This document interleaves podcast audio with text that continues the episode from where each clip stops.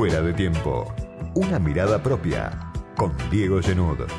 Todos los sábados, de 18 a 19, por Millennium.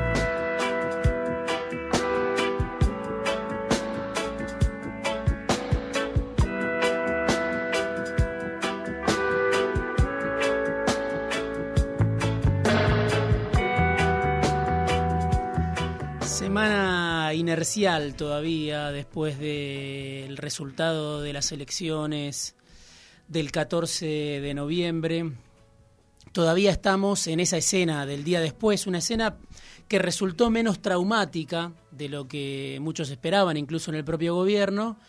pero que sin embargo no da paso a las definiciones. Se mantiene en el terreno de la incertidumbre el rumbo del gobierno. No hubo cambio de gabinete, no llegó el acuerdo con el fondo todavía, casi dos meses después de que, incluso desde voces legadas al gobierno, desde propios canales habitualmente voceros del oficialismo, se hablara de un acuerdo con el fondo, hoy no hay nada de eso. Sigue en la indefinición el acuerdo con el fondo porque, claro, el Fondo Monetario Internacional va a reclamar un nuevo ajuste contra lo que algunos suponían, pero de acuerdo a la tradición del organismo de crédito, que siempre reclama más o menos lo mismo más allá de quién esté al frente del fondo en cada coyuntura. Mientras tanto, vemos a un oficialismo que aparece dividido no tanto por las discusiones que puede haber, discusiones públicas como las que hubo esta semana entre el ministro de Producción Matías Culfas y el secretario de Comercio Roberto Feletti en torno a la posibilidad de aplicar o no retenciones, a, a la posibilidad o no de anunciar medidas que todavía no se tomaron, sino porque hay distintas sensaciones dentro del propio frente de todos. Algunos están todavía aferrados a la remontada en la provincia de Buenos Aires, en algunos otros distritos que, pudo recuperar el oficialismo, y otros todavía están mirando el debe, mirando la derrota apabullante para un gobierno que había sido plebiscitado hace dos años, ahora en 15 provincias. Perdieron todos en la cúpula del gobierno, perdió obviamente el presidente, la vicepresidenta, la cámpora, Sergio Massa, Axel Kisilov, aunque muchas veces parezca que no, que el gobernador sienta que ganó esta elección porque logró recortar la diferencia que los separaba de juntos,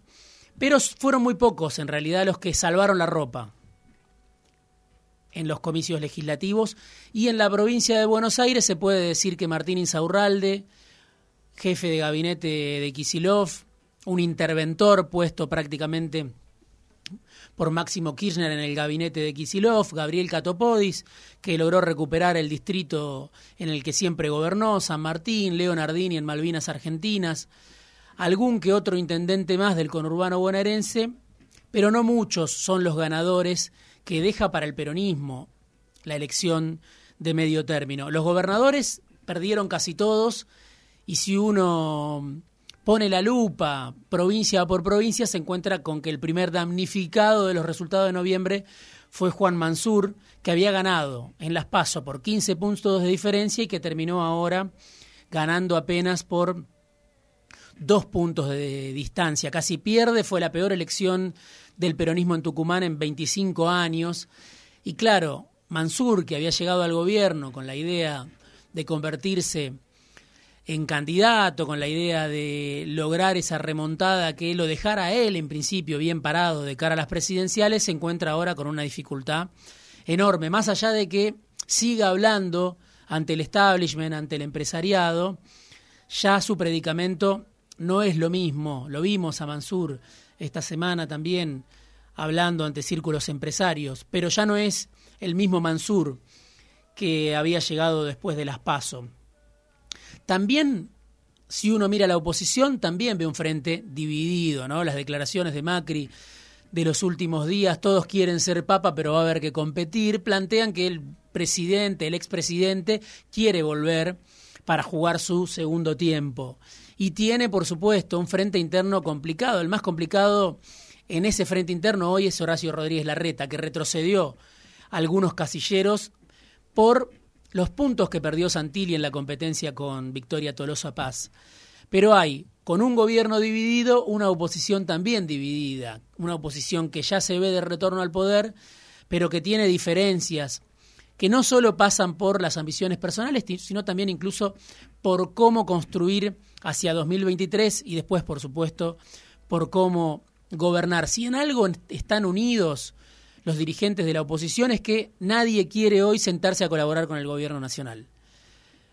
compraron pochoclos, como me dijo algún dirigente cercano a Rodríguez Larreta, y van a ver cómo le va al gobierno en esta negociación que tiene la principal ahora con el Fondo Monetario Internacional. Por eso la pregunta que se hacen muchos dentro y fuera es ¿quién conduce hoy al oficialismo? Es una pregunta que, que acompaña al frente de todos desde su nacimiento pero que claro, ahora se vuelve incluso más urgente todavía si uno ve que por un lado el gobierno tiene vencimientos de cortísimo plazo que empiezan a pegar fuerte a partir de marzo con el Fondo Monetario Internacional y enfrenta también una situación difícil